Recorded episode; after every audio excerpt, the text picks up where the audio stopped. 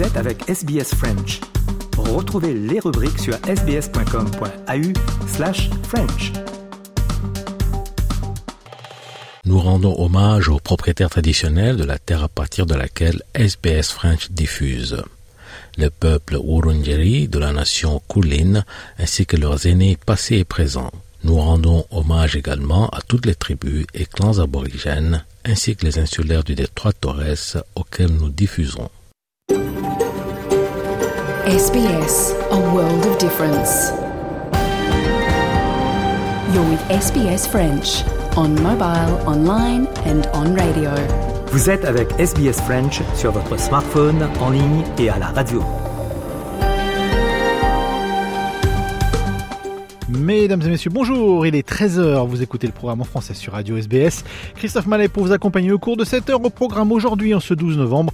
Euh, Nous parlerons euh, de fromage, tout d'abord avec le Festival Suisse qui arrive, ce sera la semaine prochaine, le 25 et 26 novembre. Nous parlerons également de fromage avec un artisan français installé ici en Australie euh, qui nous fait des fromages qui a le bon goût des Alpes. Et nous parlerons également de Slam qui se passe cette semaine à venir, le 15 novembre, à l'université RMIT de Melbourne. Bienvenue dans le programme français. Je suis ravi de vous accompagner au cours de cette heure.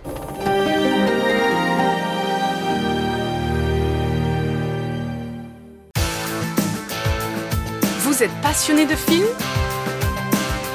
SBS On Demand a des centaines de films disponibles, visionnables à n'importe quel moment.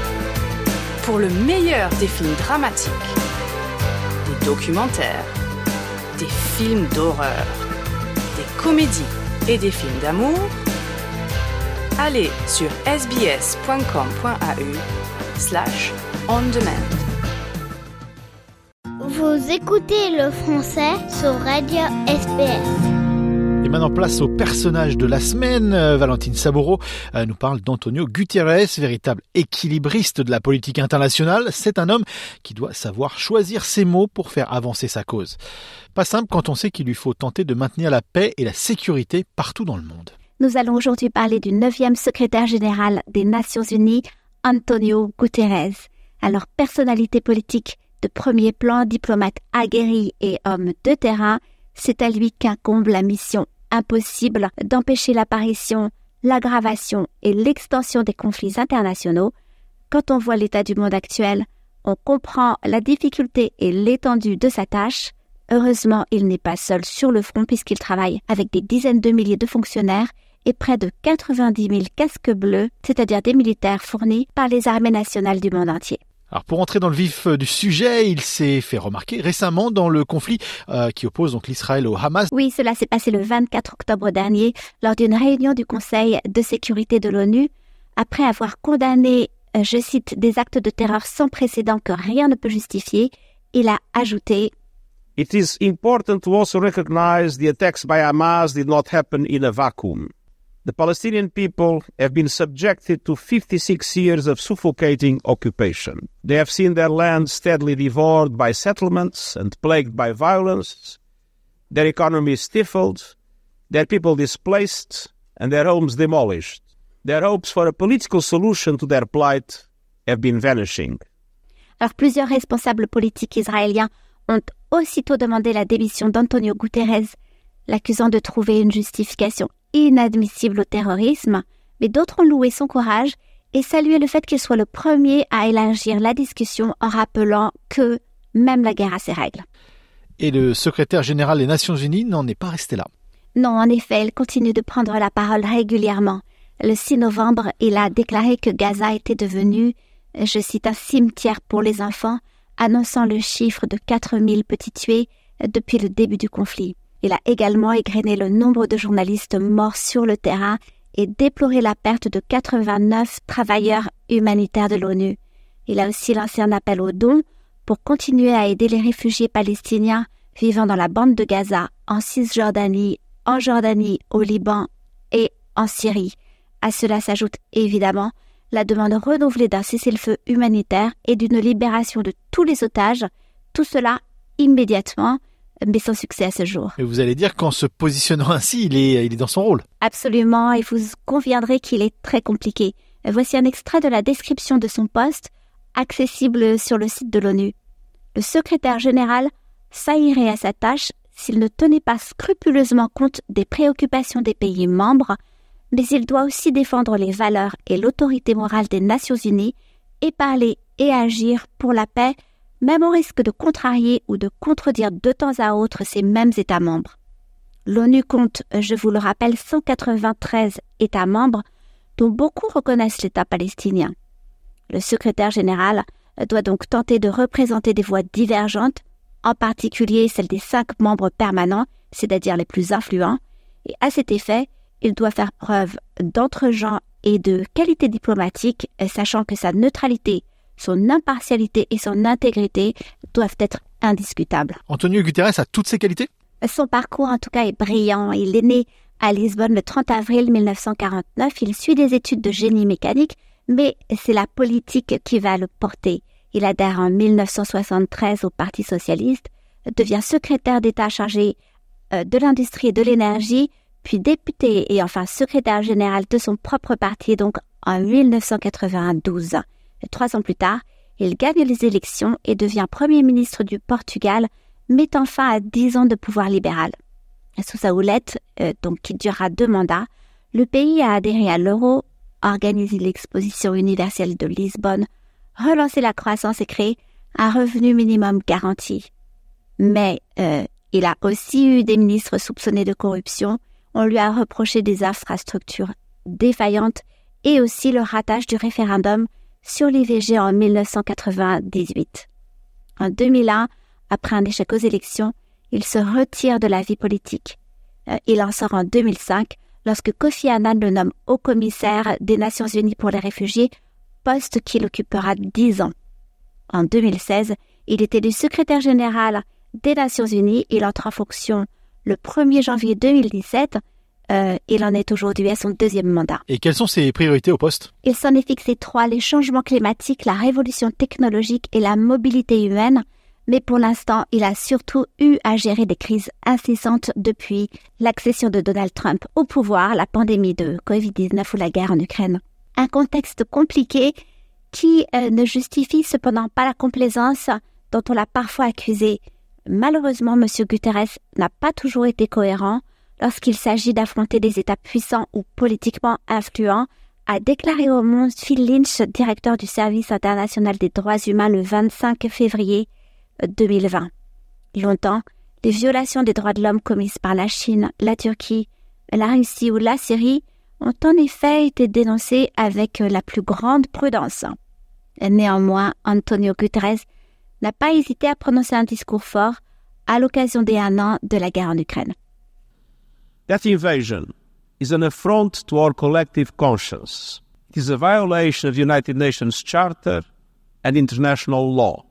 We have heard implicit threats to use nuclear weapons. The so called tactical use of nuclear weapons is utterly unacceptable. Il défend les normes internationales et doit souvent se mettre de grandes puissances à dos, a expliqué François Audet, directeur de l'Institut d'études internationales de Montréal au journal La Presse le 5 novembre dernier, rappelant c'est important qu'il soit le gardien du droit international, et ce, même s'il n'a pas de moyens coercitifs à s'apporter et doit composer avec la politique onusienne. Les programmes de SBS sont disponibles en podcast et vous pouvez les écouter quand vous voulez. Pour s'inscrire ou télécharger, www.sbs.com.au/french.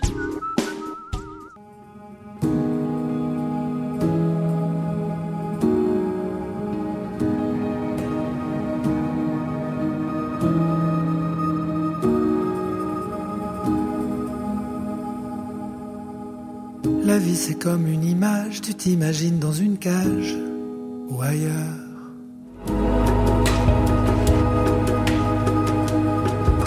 Je cours et je me sens toujours tout seul.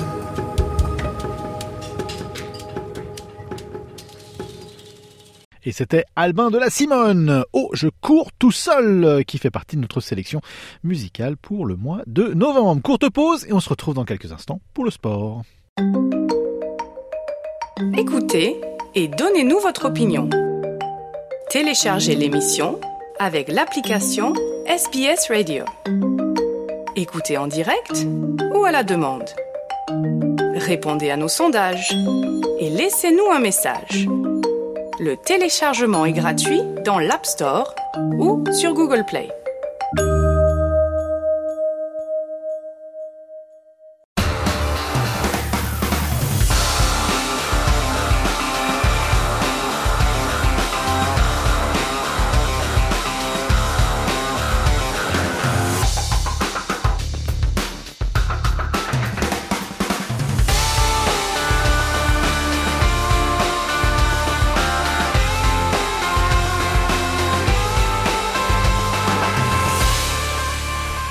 Magazine des sports en ce dimanche. Coup de projecteur aujourd'hui sur les Jeux Olympiques de Paris qui arrivent euh, l'été prochain donc dans la capitale française. Eh bien, les travaux de grande envergure ont toujours lieu. Si vous avez eu la, chance d'aller à Paris, vous l'avez vu de vos propres yeux, hein, la ville est complètement en train de se transformer. Et ça se passe également au niveau des terrasses des établissements, euh, donc les cafés et les bars et les restaurants qui doivent maintenant s'uniformiser. Venu de la région parisienne, ce couple ne manque jamais l'occasion de venir sur les champs à chaque fois qu'il vient dans la capitale. Bah, c'est vraiment la plus belle avenue du monde. C'est magnifique et surtout la nuit. Il y a tout, il y a la fête, euh, le luxe, euh, la beauté. La joie de vivre. C'est aussi une avenue qui vit bien avec beaucoup de nationalités différentes. Ça permet de voir un peu la beauté du monde également. Hein. Voir la beauté du monde, mais dans un cadre plus harmonieux. De nouvelles terrasses identiques sont prévues sur la célèbre avenue. Elles seront l'une des traces laissées par les JO. Édouard Lefebvre, délégué général du comité des Champs-Élysées. Autant on est très heureux d'avoir euh, beaucoup de cafés, de bistrots et de grands restaurants euh, très connus euh, sur les Champs-Élysées, autant leurs terrasses, si individuellement elles sont très correctes, euh, toutes prises ensemble étaient trop disparates et rendaient la promenade moins heureuse. Et dans les autres pays du monde, les lieux emblématiques respectent des chartes qui sont plus contraignantes, mais qui rendent au site une esthétique euh, plus heureuse. Place donc aux vacheries anglaises, des terrasses métalliques au coloris gris-vert avec toit ouvrable.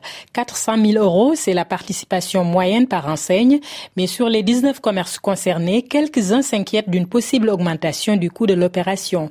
Maître Philippe Meillac est leur avocat. Il y a deux choses qui les préoccupent, même trois dirons-nous. C'est le fait d'une harmonisation à outrance. Ils estiment que c'est un peu contraire à l'esprit du commerce et à la nécessité de se dissocier les uns des autres. Un deuxième point, c'est la fonctionnalité des installations et c'est la raison pour laquelle, et depuis deux mois que je, je les accompagne, nous avons demandé à la ville de Paris de faire une présentation du prototype sur site.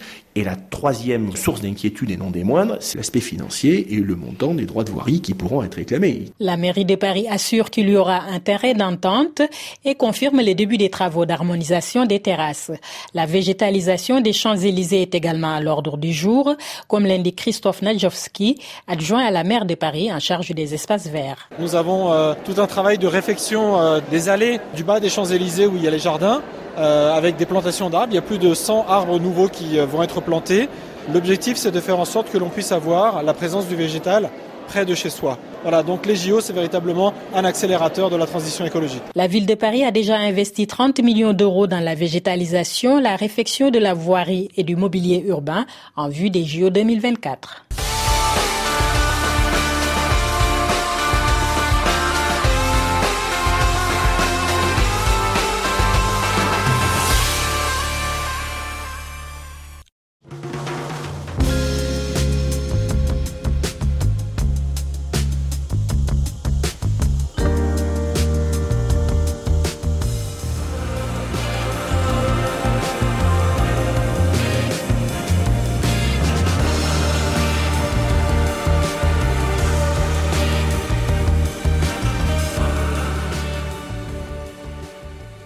Étienne Dao, l'infatigable Étienne Dao et sa nouvelle chanson, son nouveau titre, Boyfriend, qui fait partie de notre sélection musicale pour ce mois de novembre. Allez, courte pause et on se retrouve dans quelques instants. Vous écoutez le programme en français? Vous êtes sur Radio SBS. À tout de suite. Détendez-vous en découvrant la musique du monde sur SBS Chill. Sur votre télévision et votre radio numérique, en ligne et sur votre smartphone. sbs.com.au slash chill.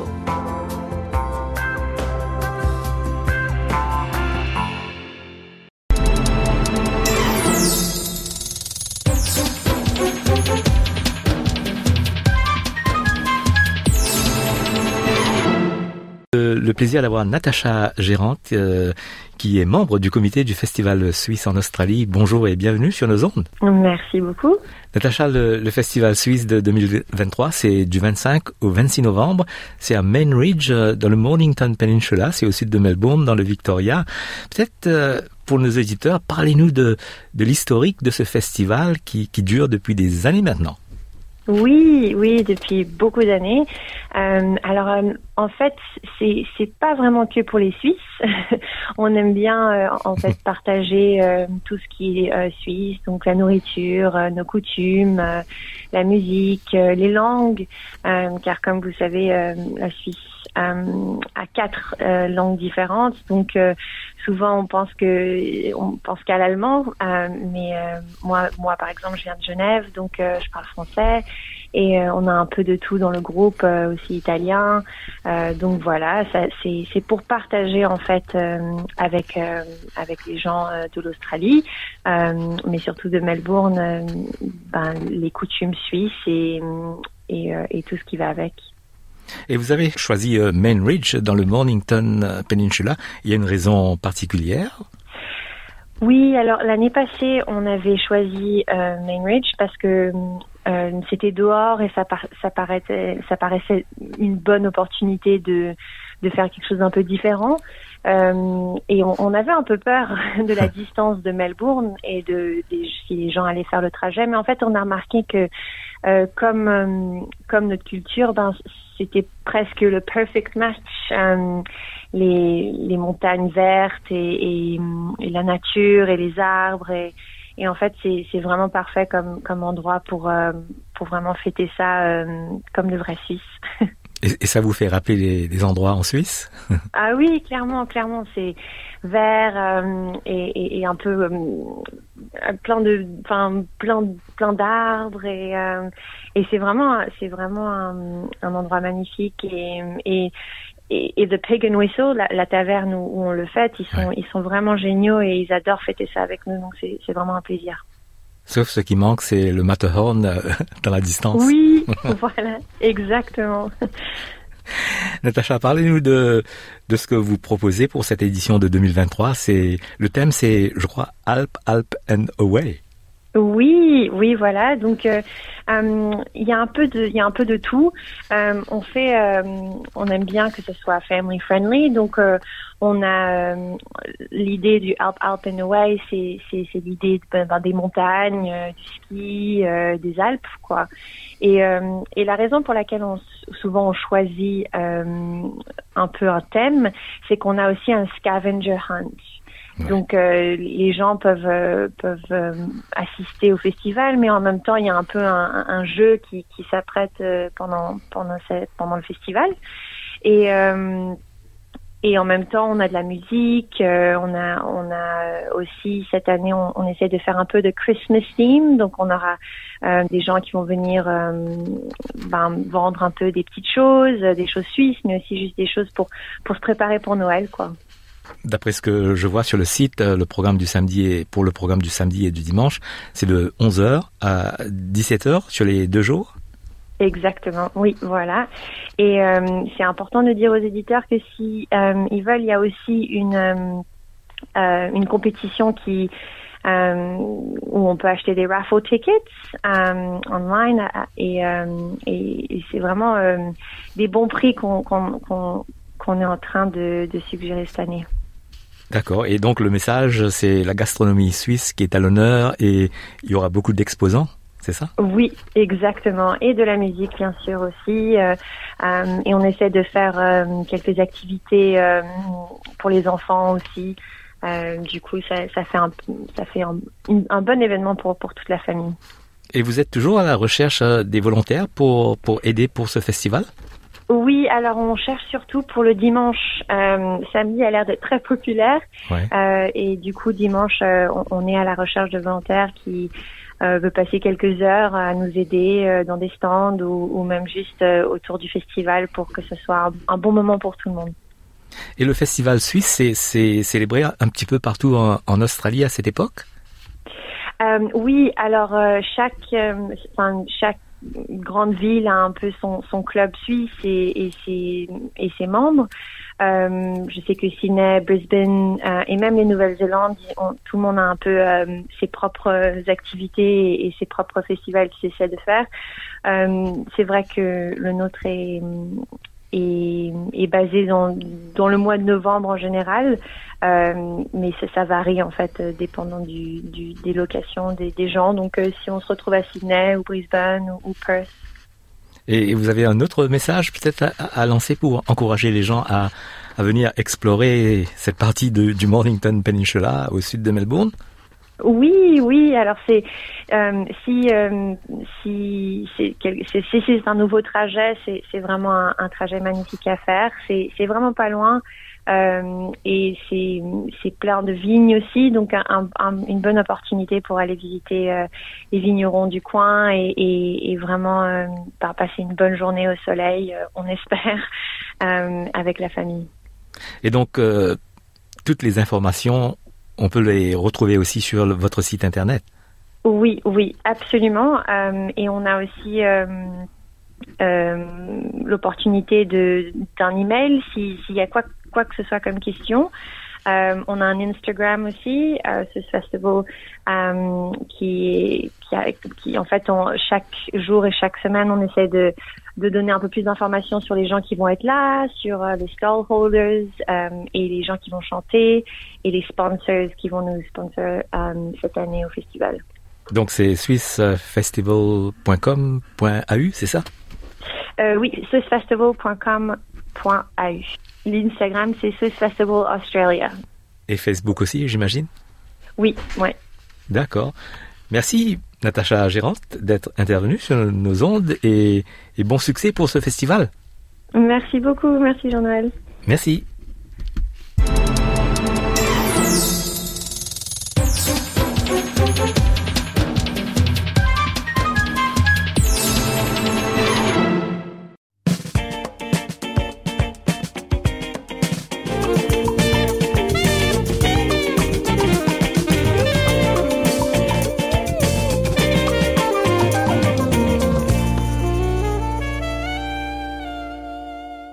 Claire avec sa chanson La Joie, qui fait partie de notre sélection du mois de novembre, sélection musicale. Voilà, courte pause et on se retrouve dans quelques instants.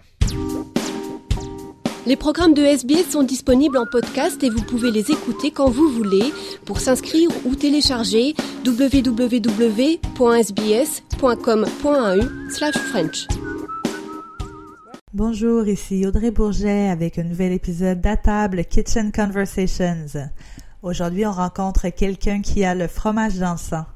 Après son grand-père et son père en France, il est lui aussi devenu fromager, mais ici en Australie.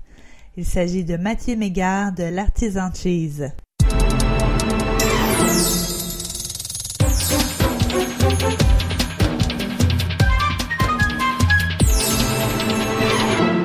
Je viens d'une euh, une région de France, d'une petite ville qui s'appelle Nantua, qui se trouve entre euh, Genève et Lyon.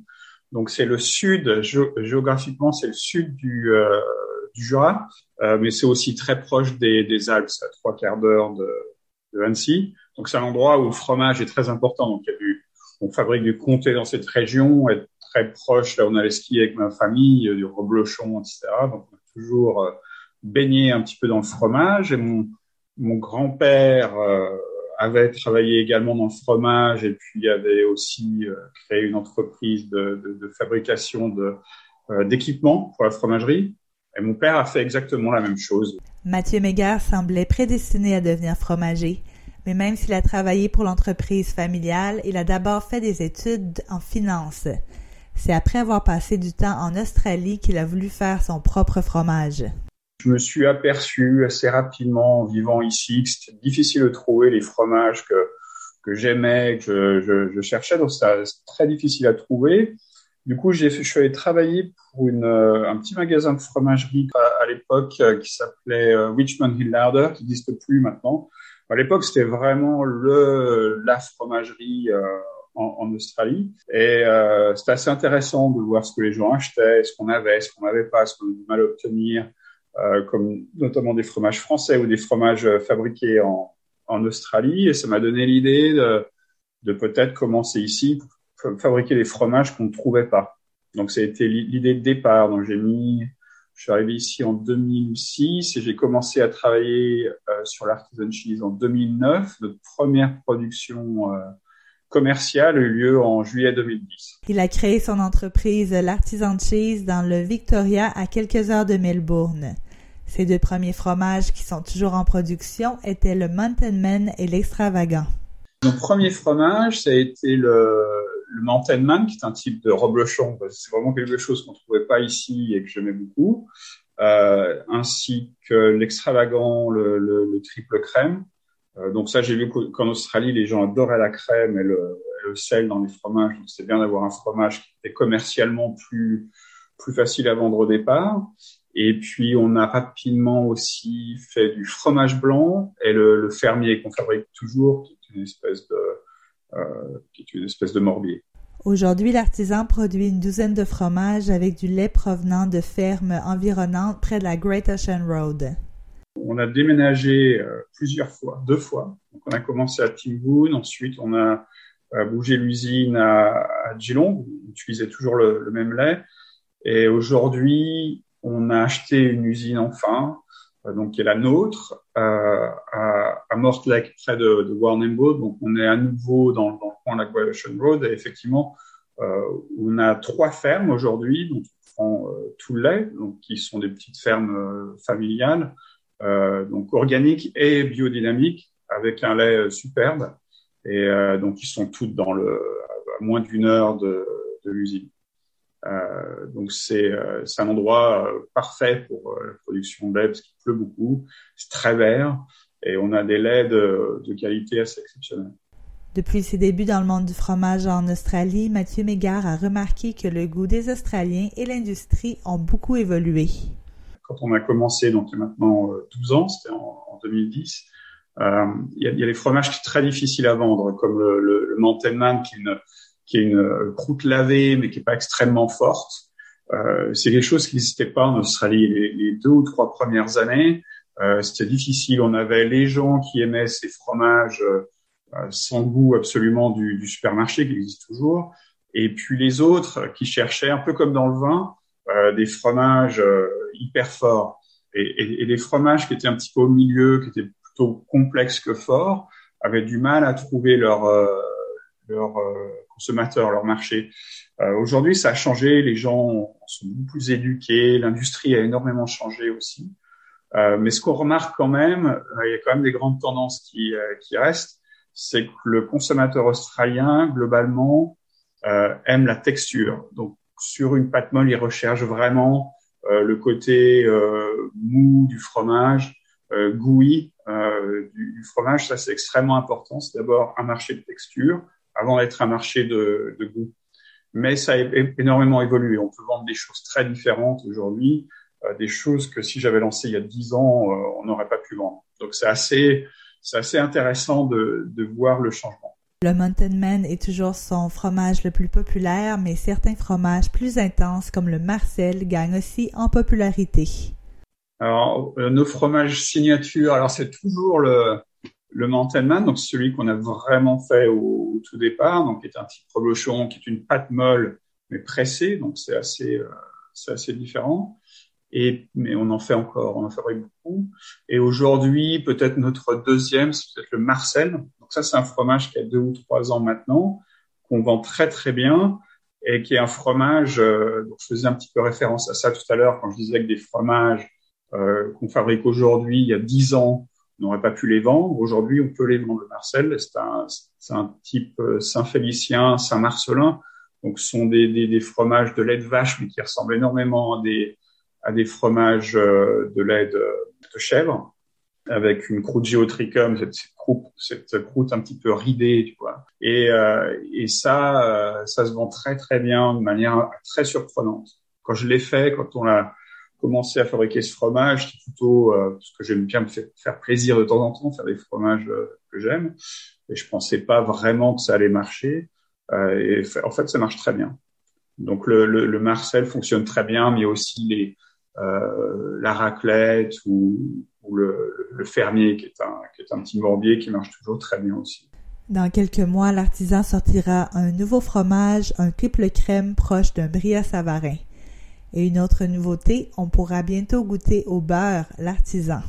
On va bientôt faire du beurre. On attend la machine, elle est toujours euh, pas partie de France, mais dès qu'elle sera là, on va commencer à faire du beurre. Alors ça, c'est un, projet qui me tient à cœur. Bah, c'est très difficile de trouver du, bon beurre en Australie, euh, du vrai beurre de baratte euh, fermenté. Donc ça, on va le faire bientôt. Le gros avantage qu'on a par d'autres beurres qui sont fabriqués en Australie, c'est qu'on va utiliser notre propre crème. Donc on fabrique beaucoup de, fromages qui nécessitent d'écrémer le lait. Euh, donc jusque là, on faisait pas grand chose de la crème. Donc là, on va pouvoir faire du, du beurre, mais vraiment sympa à des petites quantités. Et, ça, c'est assez excitant. Les fromages de l'artisan se retrouvent dans les délis partout en Australie ainsi que dans certains supermarchés. Pour découvrir la gamme complète de fromages L'Artisan Cheese et leurs stockistes, rendez-vous au l'artisancheese.com.au.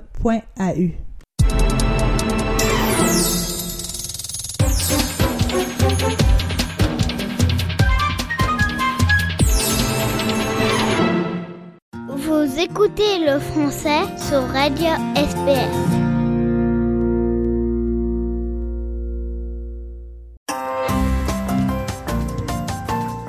SBS en français est disponible quand vous le souhaitez. Écoutez nos rubriques à travers nos podcasts sur votre tablette ou votre mobile gratuitement sur sbs.com.au slash French ou téléchargez l'application SBS Radio.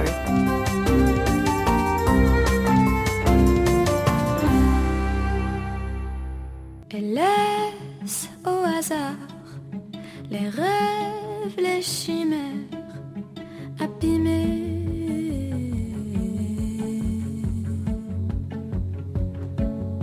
Elle laisse.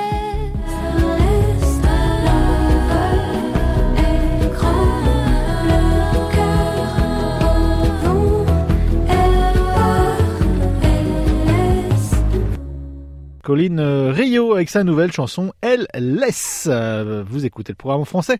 Vous êtes sur Radio SBS. On va parler maintenant eh bien, de slam. De slam, c'est ces formes de rap, de mélange de rap et de poésie.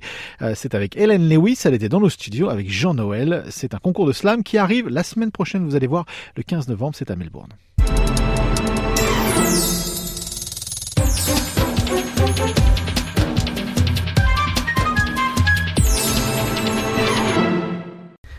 Great um, pleasure welcoming on SBS French Hélène Lewis. Uh, bonjour. Bonjour.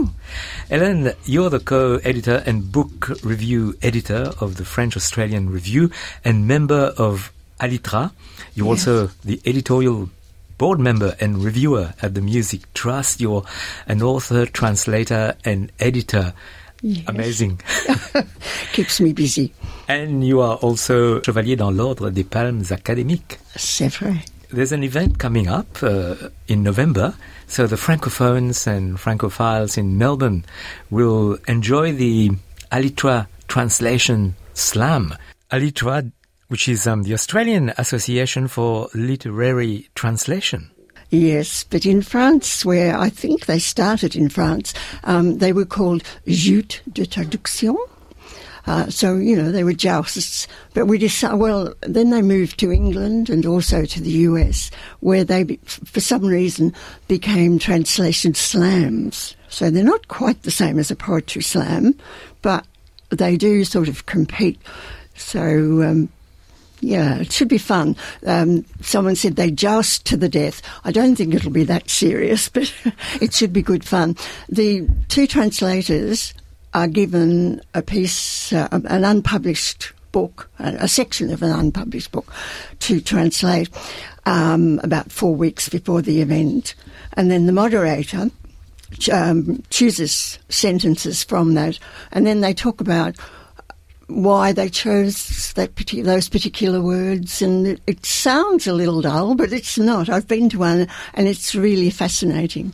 It's quite lively, and the moderator um, is is uh, Mireille Vignol, and Mireille Vignol now lives in France, but she used to live in Melbourne. She lived here for about 17 years and worked in radio, in in fact, in with the ABC.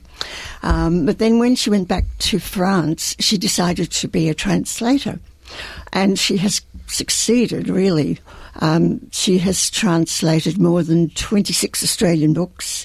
People like Anna Funder. Stan um, Grant's um, Talking to My Country. Yes, that's right. Stan Grant's Talking to My Country, and a lot of um, Kenneth Cook uh, books. She's, she's translated a great many of those. And also, at the moment, she's doing quite a lot in Oceania. anyway, it, it was Mireille's idea that we do this. And um, so we've invited two translators and they will compete against each other and the audience will participate and in the end, you know, decide what's the best So, uh, who, who are the competitors? Ah, the competitors are two Melbourne translators, Catherine de Saint-Phal and uh, Fra- Frankie or Francis Egan. Um, Catherine um, is a French Australian. She now has Australian citizenship, and she was published in France before she came here. I think published about five books with Actes Sud, uh, Buchel, uh, Weispeiser, I think. Um, anyway, and then when she came here, she began to write in English. And she's had um, several books published here in English. In England, she, she translated and adapted Kerouac's On the Road for France Culture, uh, where it was broadcast in a series of 20 episodes. She's also translated some of her own work, and a bit more recently, she translated a book called Wild at Heart by Aliénor Le Gouvelot, um, with photography by Kat uh, Vinton. It's about a woman and three wild horses and a big trek throughout Australia.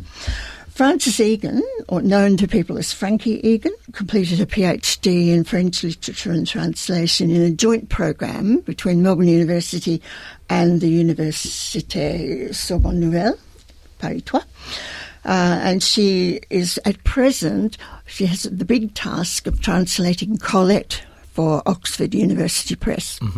So I think there'll be very different translators and very interesting, and it'll be lively. It'll be, a, we, we, we said jokingly, a joust to the death. I don't think it'll be quite that. We won't go that far, but I think it'll be a very interesting competition.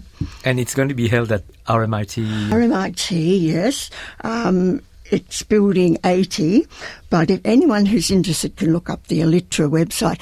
I should say Alitra is the Australian Association for Literary Translation. So the website is alitra, A-A-L-I-T-R-A, dot org dot au.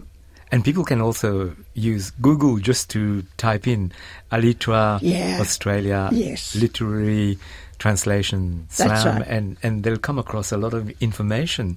Elaine, let's talk about some of the literary work that you are perhaps engaged with at the moment. Well, at the moment, as well as uh, as well as the translation slam, we're preparing uh, a competition for next year.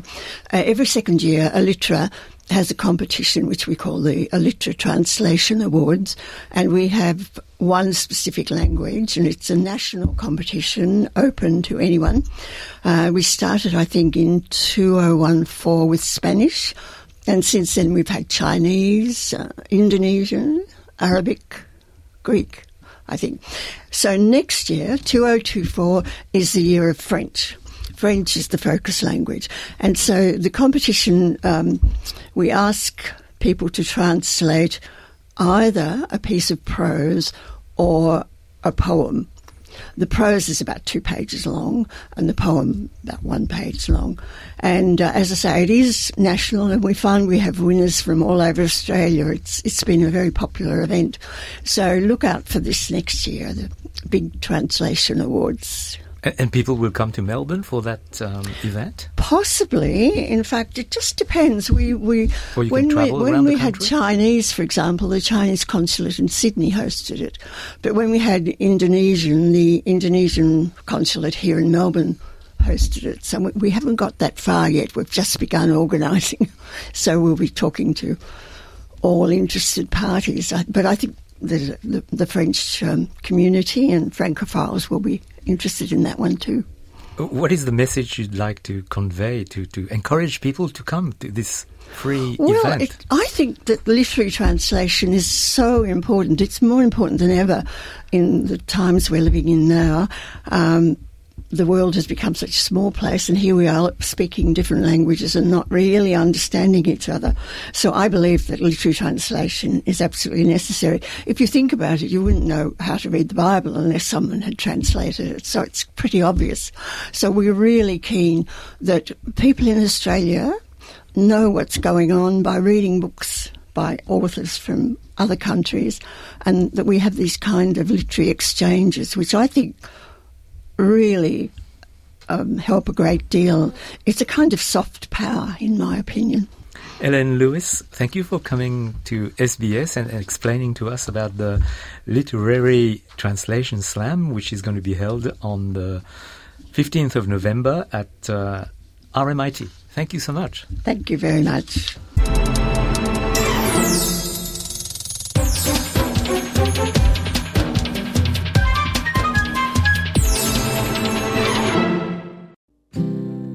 J'aime la pluie qui tombe, le ciel qui gronde et courir nez.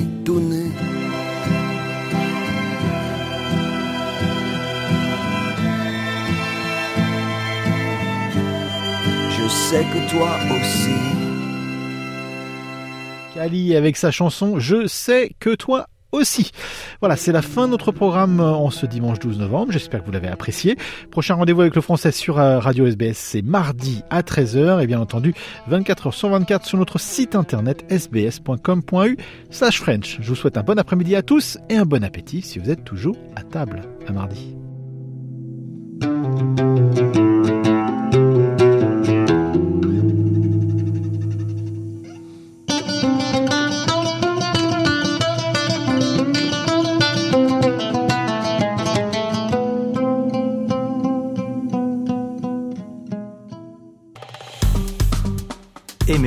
Partagez, commentez. Suivez-nous sur facebook.com slash sbsfrench.